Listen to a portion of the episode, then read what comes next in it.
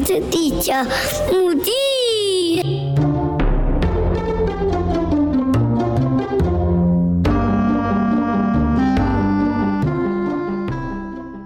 Hello，大家好，欢迎收听本周的《外星孩子的地球日记》，我是地球妈妈。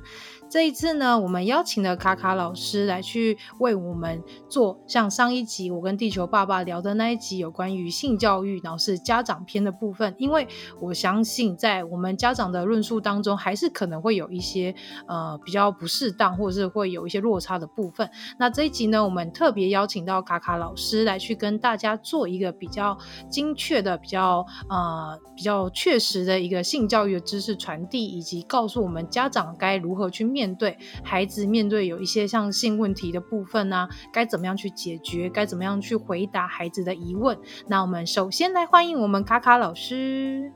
Hello，大家好，我是卡卡老师。好，那卡卡老师好，那我想这边先请老师来跟我们大家自我介绍。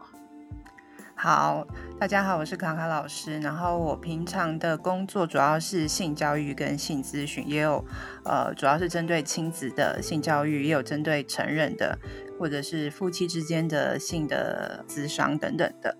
那其实我比较着重是在于就是家庭啊亲子部分的性教育是比较多的，因为当初我想要投入这个工作的原因也是因为说我觉得在台湾在这方面是比较缺乏的。然后啊，我有一个 podcast 的节目叫做卡卡老师性教育，在这个节目里面，我是希望说大家能够啊自在健康的讨论性，然后也会提供呃零到一百岁正确的性知识。那最主要是希望。能够让男生跟女生在性别教育上面是更平等，然后更去了解彼此，然后尊重对方，那也是我觉得是真正性教育的一个呃核心。老师，其实那时候地球爸爸有一个疑问，他说为什么是零到九十九岁的性教育老师？他一直觉得很不解，因为他说像年纪比较大的一些长辈们，嗯、他们可能在性这方面。也许比较不会再去有一些性行为，或者是说，可能也不会再去谈论到这个部分，所以还蛮好奇为什么会是说零到九十九岁。嗯，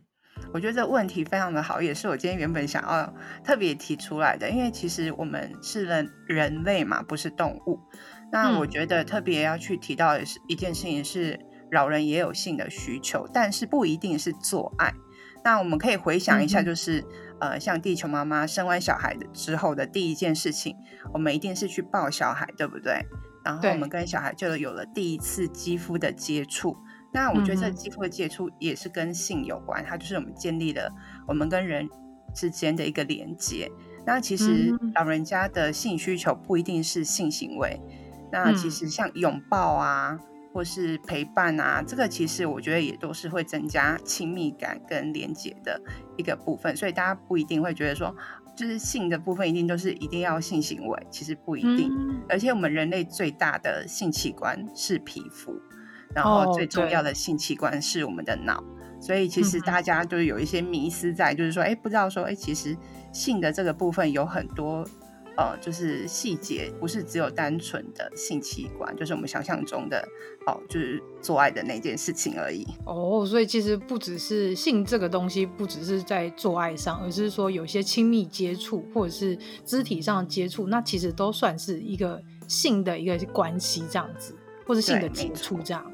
老师，其实我一直有个我也很大的疑问，就是我非常害怕，就是孩子如果问我说。哎，妈妈，我是怎么出生的？因为像这个问题是源自于当初我们小时候也会这样去问自己的父母，会说：“哎，爸爸妈妈，我怎么出生的啊？”但是因为以前的时代关系，就是比大家比较传统、比较封闭，所以家长都会比较避而不谈这件事情，反而会用比较隐晦的方式说，例如说什么：“哦，你就是呃什么送子鸟送来的啊，或者像那个地球爸爸他的。”父亲他就会跟他说：“哦，你是垃圾车送来等等的。”那我觉得这个方式好像对孩子来说会有一点点就是心理上的一个阴影吧。因为像地球爸爸，他就会记到现在，他就会觉得说，哎，为什么我是这样的出生？是不是爸爸这样说后面的动机是什么？可能会有对心理上面会有一些影响。那像我记得我父母是直接跟我说啊，你不要问啊，问那么多干嘛？你就是这样被生出来的啊。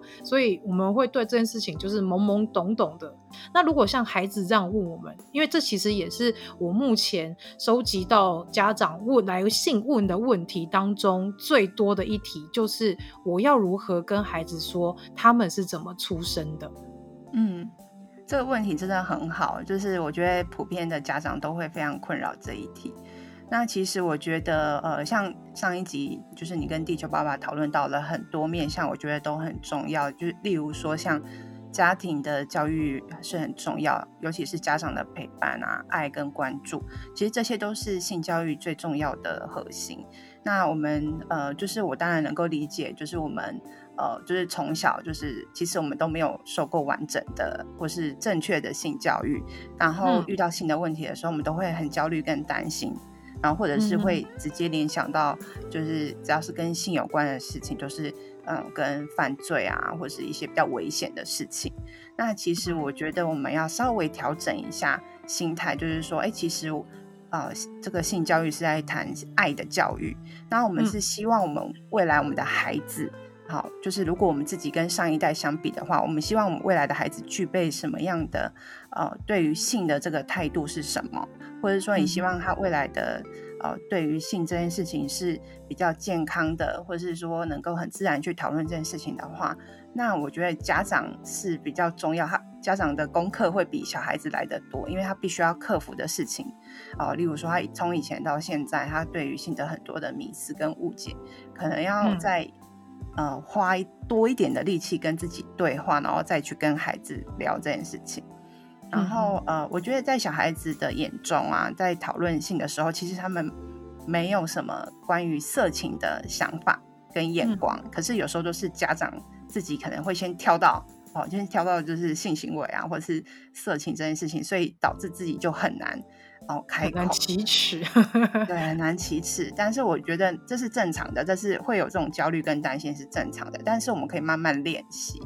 就是也没办法一步登天啦，嗯、但是我觉得就是大家愿意跟孩子聊性这件事情就，就这件事情就已经很棒了。嗯、那我觉得呃，像呃地球妈妈当初在给我这个呃访纲的时候提到说，哎，想要依照不同年龄可能要跟孩子解释嘛。那其实我觉得在解释这件事情的时候，我觉得建议大家，如果说哦，如果你是会很害羞的人，那你可以搭配绘本。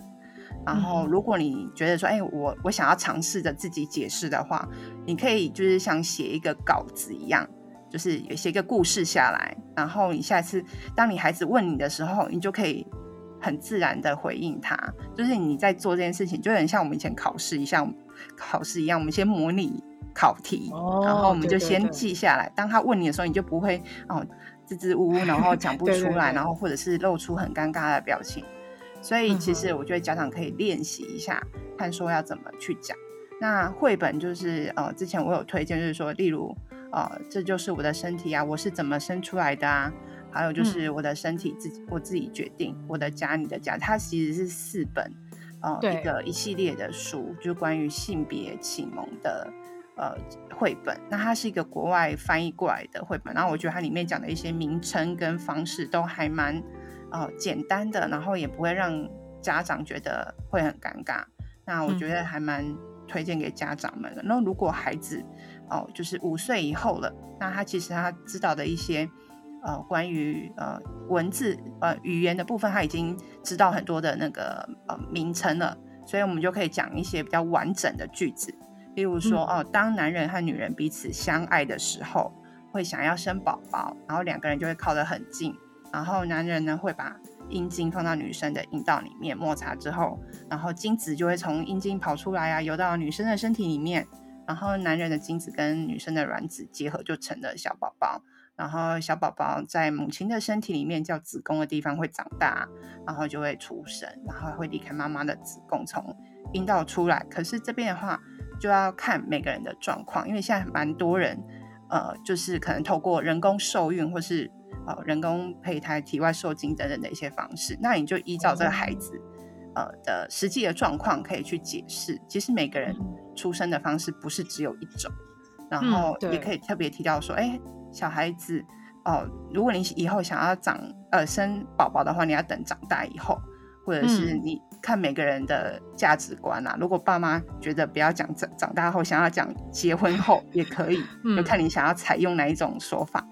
然后如果说你觉得讲故事来讲，你觉得太尴尬了，要讲很久，然后我觉得我自己很难的话，那你就简单用理性的方式，就说啊，好，生孩子有三个条件，好，一个是女生的卵子跟男生的精子结合，然后孕育出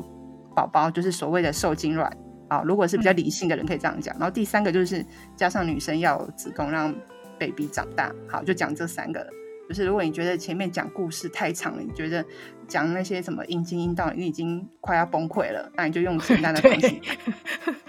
对，因为讲那个名词，其实爸妈会自己有点尴尬。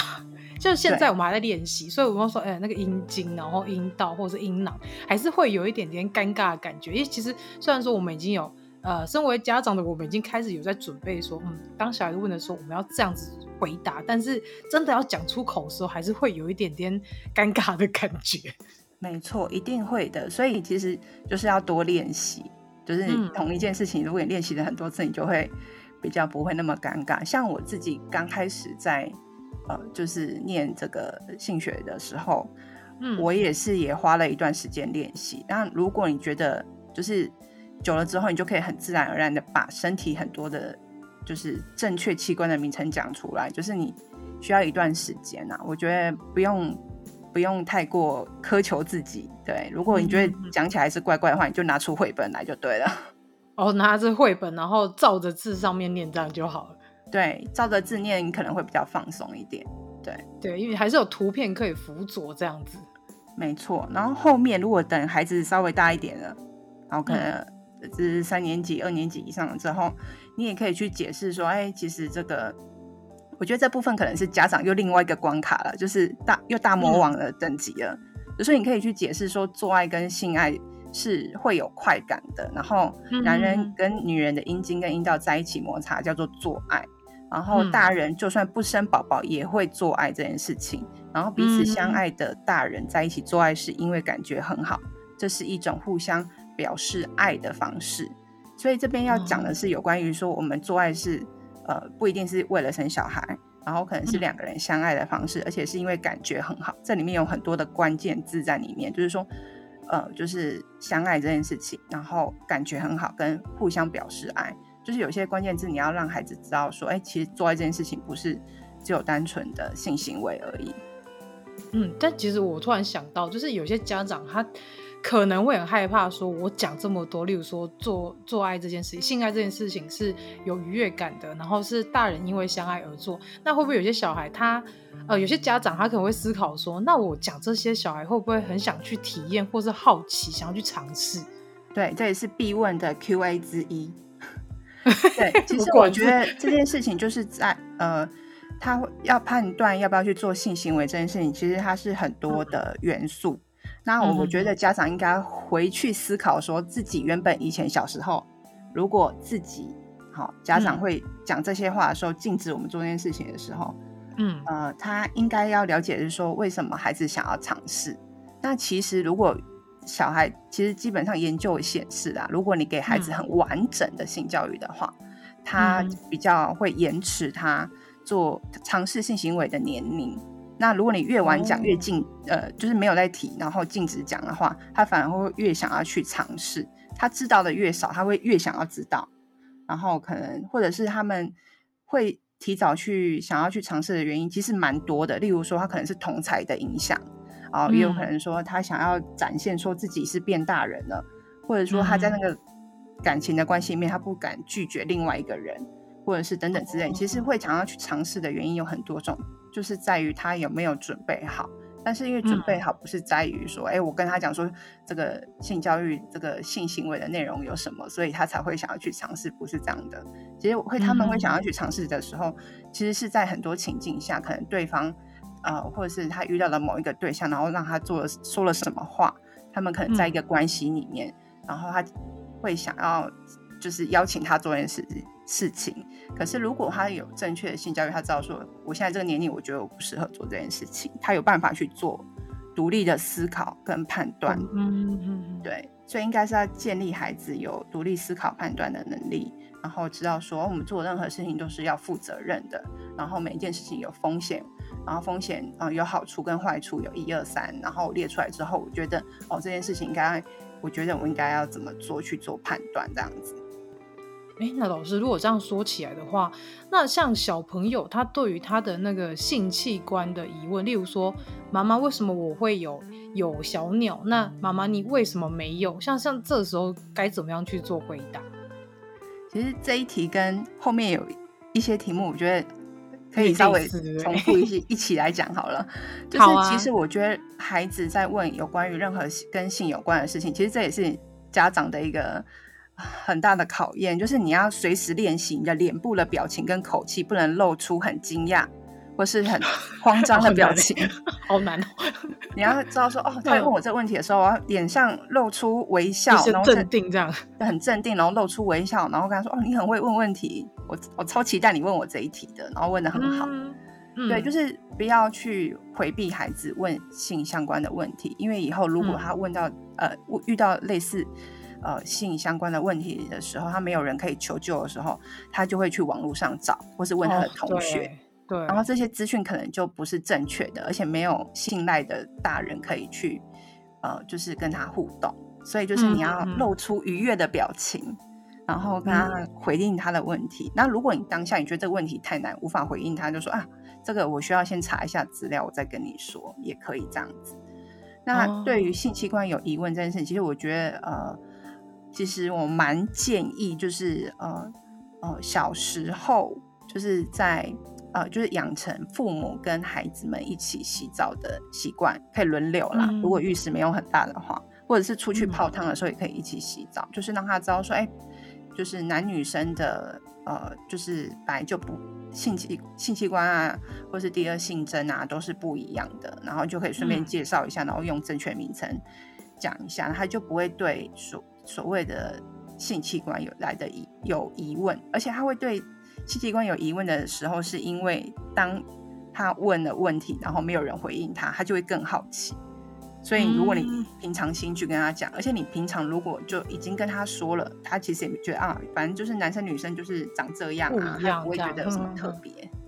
哦，因为其实我遇到我今天像我小儿子，他一岁九个月。然后他在我上厕所的时候，因为我们家门都打开，想说看能看到小朋友，他就跑进来说：“妈妈，鸟鸟。”因为我在鸟鸟，他说：“妈妈，鸟鸟。”我说：“妈妈没有鸟鸟，鸟鸟只有男生有，像爸爸跟哥哥或是阿公他们会有鸟鸟，但是妈妈跟阿姨跟阿妈或是姐姐们是没有鸟鸟的。”我就只能这样跟他回答，因为想说他现在才一岁九个月，他可能对呃生殖器官的那个名称。好像不是很了解，还是说我们必须得要在他这么小的时候就要帮他证明生殖器官的那些呃名称？我是蛮建议，就是家长从小就开始讲正确的名称，就像我们讲眼睛、鼻子、嘴巴一样。那如果说你觉得自己心里面还是觉得会很尴尬的话，那你要用鸟鸟也可以，因为我觉得真的不要勉强家长去做一些他自己真的过不去的事情，因为我觉得。呃，教性教育并不是一个酷刑，就是你不是，如果你真的没办法的话，我觉得真的不要逼自己，就是你可以透过绘本啊或者别的方式，你因为你可能就是心里面还是有一些障碍嘛，就是不要让自己教，就是带小孩变成好像在给自己一个。就是 压力，压力，对啊，我觉得不需要这样子。即使，呃，我建议的方式是，可能是比较极致型的，可是我觉得大家可以自己调整，嗯、因为我我觉得性教育还是，嗯、呃，会要依照家长自己的价值观去教，对，嗯、就是不用逼自己要做到一百分，不用不用。对，哦，因为我那时候一直在纠结，说我到底要跟他说，妈妈只有阴道没有阴茎，我在想到底要不要这样跟他讲？可是这样讲了，好像又觉得自己有一个关卡过不去，因为平常都跟他讲鸟鸟讲习惯了，就有这种感觉。嗯，我觉得五岁以下的小孩子，你就简答就好，就说啊，妈妈没有鸟鸟哦，这样就好了。哦，就是你不用讲太多。如果你觉得嗯你你会很尴尬的话，就说哦，妈妈没有尿尿嘛，哦，你就是或者是跟他讲说哦，男生跟女生就是不一样，妈妈，嗯，例如说你可以讲一下比较简单的，例如说，呃，爸爸是站着尿尿，妈妈是坐着尿尿，对，对，就是比较简单，哦也不需要特别去提性器官这样子，就是他可能就是用别的方式去理去理解就好了。那再大一点，也许你可以再丢给他更多的名称。那一岁九个月的确是比较小，他只是想要看到，哎，有一点点的不一样啊，然后只是好奇妈妈在做什么，然后想要跟着妈妈。对，他可能是、嗯、就这个阶段只是想要陪着妈妈这样子。对，嗯，所以老师像你这样说起来的话，如果说要去帮孩子们证明性器官的这部分，是不是比较适合在五岁到十岁这个期间来去做这个证明的动作比较好？休息一下，马上回来。Hello，喜欢我们外星孩子的地球日记节目的朋友，欢迎 Apple Podcasts Mr. Bus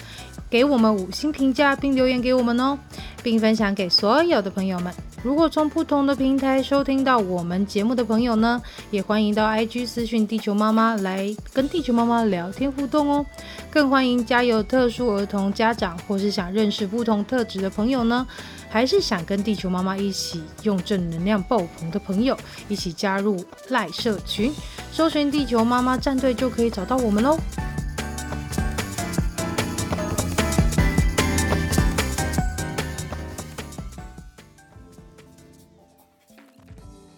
我我建议还是从小就开始讲，可是我觉得家长们自己自、嗯、自己讲不出口。嗯，对，我觉得还是从小就讲，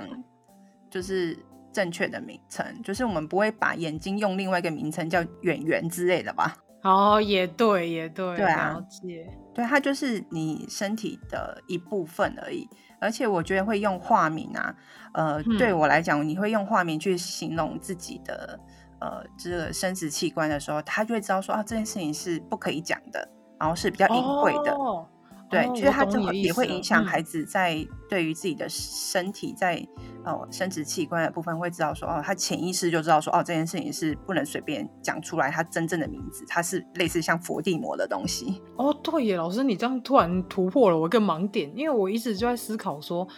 我如果太直接去跟孩子讲那个学名的话，那他是不是会觉得，呃，我觉得也有一一部分是因为家长会。怕别人的眼光，就是当你可能在户外，或者说当你在一个家庭聚会中，你去回答孩子说：“哦，这个是阴茎啊，这个阴道，或是呃女生的胸部、乳头等等的。”就是会怕其他人会有一些异样的眼光，或是会去纠正你说怎么可以跟这样跟小孩子这样讲。就有时候我觉得家长可能另外一部分有这一方面的压力，所以会变成说，因为外在给的压力，让自己只好用化名的方式来去跟孩子说：“哦，这个是什么，那个是什么。”这样子。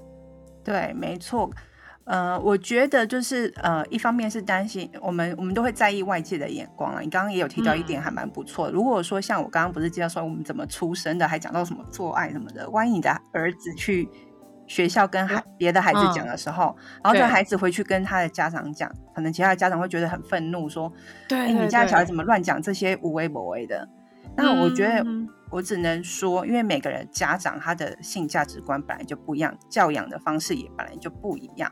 那他、嗯、他一定是觉得说，哎，你们家你自己有教性教育，我我家小孩不需要你，不要讲这些太多的东西。可是你们就，嗯、我觉得家长就是自己要有一个，呃，就是一个坚定的信心，就是说我只是老实的把自然的生命的过程，哦，正确的名称告诉孩子，嗯、我不需要道歉，这是一个很正常健康的事情。嗯、对，然后我觉得就是就是这样。哦，对，就是家里面心，这个、自己家长自己要有一个心理建设，嗯、就是说这是一个很正常跟健康的事情，嗯、我没有做错什么事。所以真的是这样听起来，台湾在目前在性教育这一部分，的确有一个很很大的一一段路需要走，因为目前这样感觉下来，就是从以前到现在，我觉得现在其实民风也比较开放，然后家长也比较愿意去谈这件事情，但就是那个关键点就是卡在于说，我们还是会有一点害怕。别人怎么样？我们当我们说出口了，别人会怎么样看我们？或是别人会怎么样去议论纷纷的说啊？怎么会这么早就跟小孩说说什么做爱，说什么性行为，会有这种压力的存在。那的确，这个也需要很多的家长跟一些就是像性教育老师们，或是一些专家学者等等的，大家一起来很开放的，用比较开放的心态去来去聊这件事情，让它变比较普及化。那自然而然，这些标签的东西可能就会被撕掉。我觉得概念可能应该是像这样子。对，没错。然后还有一部分比较大的原因，就是像刚刚我们聊完，就是例如说，哦，这个就是生孩子啊、性行为这部分啊，嗯、我觉得还有就是提到就是什么快感什么，可能家长就会觉得说他讲这么多很可怕，他会不会去尝试？对，对，对，他的迷失还是在于这部分。而且我觉得性教育其实不是在讲性行为，大家就一直着重在性行为这件事情，可是其实是要关注孩子的，就是他在心理的部分。对，就很多人都不、嗯、不觉得这是心理的部分，可是其实真的是心理的部分。好，待会如果有其他延伸的问题，我们再来讲这个，因为这个要讲很久。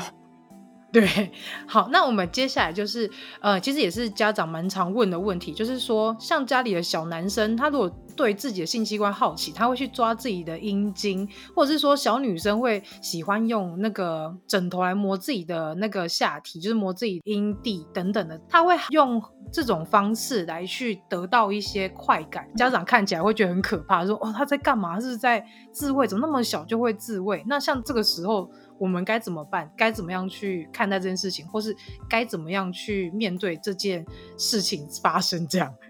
好，那我觉得首先应该是要确认孩子是不是有不舒服，就是他是皮肤痒吗？嗯、还是说那边就是清洁不够等等之类的？嗯、那其实我觉得清洁这件事情是非常重要，而且有时候家长比较忽略这件事情，嗯，或者是说呃有些。家长啦，或者是在换尿，以前就是 baby 的时候，就是换尿布的时候，就连拿湿纸巾擦孩子的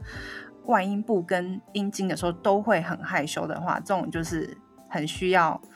很需要性教育。对，因为在教育很需要，就是他们会把这边当成性经，可是孩子没有啊，孩子他就觉得哦，这是我，就是他 baby，他这是身体这样子而已，因为他也不懂啊，他那时候也还不懂啊。对，然后家长可能就觉得触触碰孩子的生殖器就很害怕，生殖器官很很害羞这样，对，很害羞，孩子会不会有反应什么的？哦，可是老师，我刚突然想到一件事情，哎，对，因为那也是最近的新闻，就是有一个漫画家，台湾漫画家，对，我觉得这件事也很可怕，就是呃，家长的心态就是变有点。看到这个新闻会觉得很害怕，说怎么会有这样事情发生？但是另外一方面又又会觉得说，天哪，我小孩就是时不时很习惯去抓自己的鸟，或者是习惯用用一些呃，例如说桌子的边角，或者是用枕头去磨自己的那个阴蒂，那我该怎么处理啊？嗯，好，这个问题还蛮很很多点可以讲。我觉得第一个就是我身为母亲，就是你你自己呃，就是从怀胎十月把孩子生下来之后。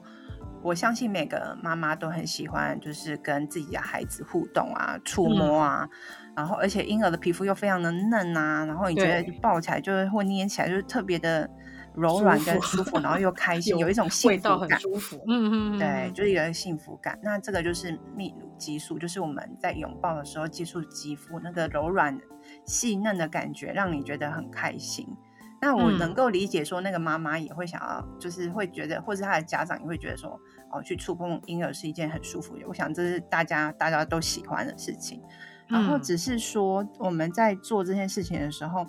应该要去练习，就是说我们在跟人跟人之间的互动，本来就是要有一些允许这件事情跟身体界限，尊重，对不对？对，允许跟身体界限还有尊重。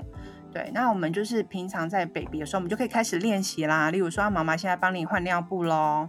然后在换尿布的时候就可以跟他对话，嗯、就是说啊，换尿布了，什么等等之类。妈妈现在拿湿纸巾擦你的呃阴茎啊，或者是你的外阴部啦，等等之类的。那有时候如果在，嗯、其实，在婴儿时期在换尿布的时候，如果你的呃 baby 是男生的时候，万一他会拿手去抓那个对会的时候，嗯、你这时候千万不要把。就是拿出手，然后拍掉他的正在抓的这个动作。哦，完了，我有做过哎。那这个就会让孩子在潜意识里面，就是说，哦，这边是不能摸的，他们就会很舒服的。这件事情是不行的。哦、如果你多、嗯、多做几次的话，如果只有偶尔一两次，那还好啦。那如果是常常做的话，嗯、它其实会，这些都是在你的你的身体是会有记忆的，会告诉你说、嗯、啊，这边是不能被触碰的，这个是不允许的，嗯、不可以的。嗯，对。那其实小孩子去嗯触摸自己的身体都是非常自然的一个探索，然后他也会觉得舒服，嗯、那都是很正常的。我觉得。在如果换尿布的时候，你的小孩想要去摸自己的身体啊，我觉得这都是 OK 的。只是说，哎，你在摸的过程中，你可以跟他对话说，啊，你这样摸是很舒服吗？你可以看他脸上的表情有没有笑容啊，等等之类的。然后你看摸摸一阵子之后，你就跟他说啊，现在差不多，你再就是呃，如果再摸下去就要着凉啊，妈妈先把帮你把尿布就是就是穿起来等等之类的。对，那让孩子去探索自己的身体跟认同自己的身体是非常重要的。哎，老师，那像这样三岁到五岁的小朋友，因为我发现我们家老大哥哥也是在四五岁的时候，就是现在这个年纪，他会去去用手去触碰他的阴茎，然后可能是在看电视，无意中他就做这件事情。嗯，那也可能是他觉得安全吧，或者是觉得很舒服。哦然后我觉得，其实让孩子去摸这些身体的时候，你在旁边如果有看到说，哎，你就可以去问他说，哎，你在摸的时候，你觉得呃是什么感觉？然后你跟他说，哦，也不要让他觉得说，啊，摸这个是不舒服的。可是你要跟他讲说，但是这个行为啊，嗯、呃，可能是要在你的呃房间里面，或是在一个自己的私密的空间去做这件事情，但是不要。哦呃，因为毕竟就是，如果在其他的场合，如果有些人看到的话，可能会就是人家会觉得这样是这是很私密的事情，不应该在公开的的地方做。然后也可以去提到说，哦，呃，你在做的时候啊，你就是要问他说，哎，如果你常常做事情会觉得痒的话，那可能就是可能是需要看皮肤科，或是要不要看医生啊？对对，对，对，擦药等等的。对，那啊，代还有另外一部分就是说，哎，你记得就是我们在做任何事情的时候，都是要先清洁，包含我们所所有的身体都是一样的。嗯、我们像、嗯、呃，例如说挖鼻孔等等之类，就是我们的手指头如果有细菌的话会，会 会把细菌放进传传进去这样。对对对，就是也这些清洁卫生的观念也是要跟孩子们讲这样子。嗯嗯，那如果像小女生的部分，我们家长应该要怎么样去跟他们说？都是一样的啊，然后在讲的时候也可以教说，哦，你喜欢摸你身体的这个部位，然后这个部位叫啊，例如说叫外阴部啊，男生就是阴茎，然后触摸的时候很舒服，你可以玩，但是必须私底下玩，对，然后不要让你的生活作息受到影响啊，等等之类的。当然，这个部分我觉得对大家长来讲也算是一个大魔王吧。呃，对，而且我刚突然想到，因为我妹妹她是生女儿，然后我是生两个儿子，她就跟我讲说，她不太喜欢让她的呃先生去碰触小孩子的那个就是阴部，因为她觉得这样子很奇怪，或者是说她不，她觉得不要让先生跟女儿一起洗澡。嗯，我我觉得这件事情 怎么说，因为。可能还是会有某一层面会觉得好像哪里怪怪的，那我们应该要怎么样去看待这件事情？这个就是家长自己的，呃，我简单来讲，就是家长会觉得这件，就是他他把性这件事情还是跟色色情画上等号，所以他才会去看待这样子的一个观念。哦、那、嗯、我觉得其实孩子们都不知道什么性别，那什么，他就是爸爸。他就是爸爸，嗯、没有没有跟我一起洗澡这样。对，那除非你的孩子觉得不舒服，嗯、那不舒服这件事情其实是也是跟我们平常有没有跟他做一些练习。刚刚那些情境，就是说、嗯、哦，别人哦，我现在我要帮你洗澡啦，帮你脱衣服啦，可以吗？然后你如果你觉得不喜欢、嗯、不舒服，那你他他要去辨识那个感受，他要去辨识那个感受很重要。嗯、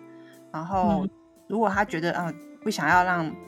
爸爸妈妈洗了，那很多人都会问，哎，像你也有问说，呃，几岁之后不要一起洗澡嘛？对。那我觉得这跟生活自理能力有关，就是你觉得你孩子到几岁之后应该要自己洗澡了，然后或者是说孩子觉得不舒服了、尴尬了，那那就不要做。那如果就是家长自己会觉得尴尬的话，那也可以不要做。对，因为就是不要勉强，因为我觉得性教育这件事情就是不要勉强。家长。不要勉强自己，真 的不要勉强自己。就是我虽然讲了一些方式，但是如果你自己真的过不去的话，那不要这样，嗯、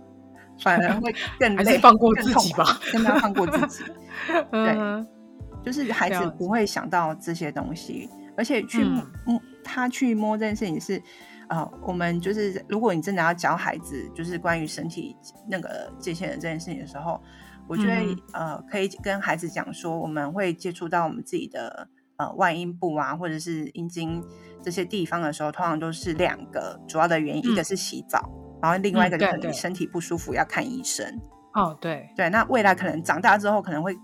让你就是爱的，哦，就是相爱的另一半，可能才会哦做这些，才会触碰到你的性器官。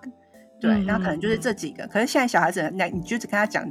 主要就是这两个，就是看医生跟洗澡的时候会摸到。对，嗯、那其实他不会觉得说这是跟性联联想在一起，通常都是自己家长自己脑中充满了太多的东西，就太太多的小剧场。对对对，真的。就是孩子没有想这么多。如果你很正常的去看待这孩子的话，其实就其实我觉得他就是洗澡而已，然后嗯，不用想太多。对，哇，这个刚好延伸到下一题，因为我们家也是两个男生，也就是也有一个妈妈问的，她说他们家里两个就是儿子们在洗澡的时候都会互抓鸟，然后就是会互抓他们的阴茎在玩。家长是疑问说，哎，那这部分我要怎么教？然后要怎么样去制止他们去做这个行为？嗯，我觉得这个也跟就是平常的练习有关，就是身体界限跟允许啊，你触碰就是任何人触碰我们的身体都要经过我们的允许啊。然后我觉得孩子他会想要去做个动作的原因，还有一部分就是你家长的反应很大，他就越要做。如果、哦、就是如果你没有反应那么大，他可能觉得没什么啊。然后你 你反而反应太大，然后就说哦，家长就是爸妈的反应很大，我就硬要做，很好玩，他们就觉得好玩。对，所以其实我觉得呃这个部分嗯、呃，就是家长对孩子的身体啊，或是好奇心的反应，会影响到孩子对自己的看法。所以说这部分就是家长自己要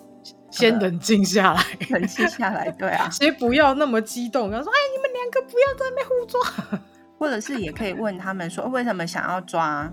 为什么想要抓阴茎，嗯、那抓的感觉是什么？然后这部分的话，可能要另外讲两个很重要的知识跟孩子们讲，嗯、就是。比如说，哎，阴茎跟睾丸啊，还有就是，嗯，呃，是男生身体里面唯一没有肌肉跟骨骼保护的地方。如果撞到啊，哦、或是受伤的话，会很痛、很痛、很痛，哦、会非常的严重哦。然后这就，机会教育，对，就是这这是对，这是正确的的知识，然后也跟他们讲，然后说这就跟拿剪刀玩的时候，万一插到眼睛或是头的哪个地方会受伤，很痛、很严重，这是一样，这是跟健康跟安全有关系的事情，所以你可以跟孩子讲。然后再就是说，因为这是生 baby 的地方，很重要的器官，所以其实除了自己以外，未来要跟相爱的人才可以触摸的地方，所以就是这部分这两个可以去跟孩子们聊，那他们就说哦，这个真的很重要，要保护他，这是给爱的人摸的，然后就知道说啊，不要这样子开玩笑这样子。哦，因为其实我刚好也今天帮两个儿子洗澡的时候。弟弟也一样做这件事情，他就去抓哥哥的阴茎，然后就说啊，鸟鸟哥哥的鸟鸟。然后这时候哥哥的反应就是啊，弟弟你不要摸啦。然后我这时候就跟他说，哎、欸，你看哥哥不舒服，所以弟弟你不要摸了。就是用这种方式再去跟他说，让他知道说别人现在不舒服，他不喜欢你这样做，那你必须就要停止你的行为，这样。对。然后这时候我觉得还有一个很重要，就是我觉得我们在。呃，就是无论是什么，在关系里面或者什么，当别人拒绝你的时候，你要试着或练习去接受那个被拒绝的感觉。因为有人说不要的时候，有些人会更小灯羞气。哦，小孩子特别会有这种反应。那这时候我们就要陪孩子练习，就是去消化这个感受。因为我觉得有时候很多事情，包含我们未来的亲密关系，或是恋爱啊，或是友谊等等的，都会有可能会遇到。对方拒绝你，是你一个是你一个最信任或最喜欢的人，拒绝你，嗯、那他你就会有很多的情绪跑出来。那我们这些情绪跑出来的时候，哦、我们要怎么去消化它？说哦，我们要尊重对方，所以他有时候也会跟我们说不要，所以我们要去练习这个部分，嗯、就是消化那个被拒绝的感受。因为这的确小朋友比较蛮容易发生，就是你跟他说越不要做这件事情，或是人家说已经说不要了，他可能会很激动的说为什么不行，然后可能就会硬要做这件行为，那反而就是会有一种适得其反的那个效果。对，可以跟孩子讨论说，你是不是被拒绝之后感觉不好，对不对？然后等等之类，可以去提到说，哎、嗯，生活上有哪些情境，有时候妈妈也会被你拒绝啊，可是妈妈有在练习着接受这件事情什么的，去跟可以跟孩子们沟通。哦，同理，对，就是要跟孩子们多去沟通这件事情。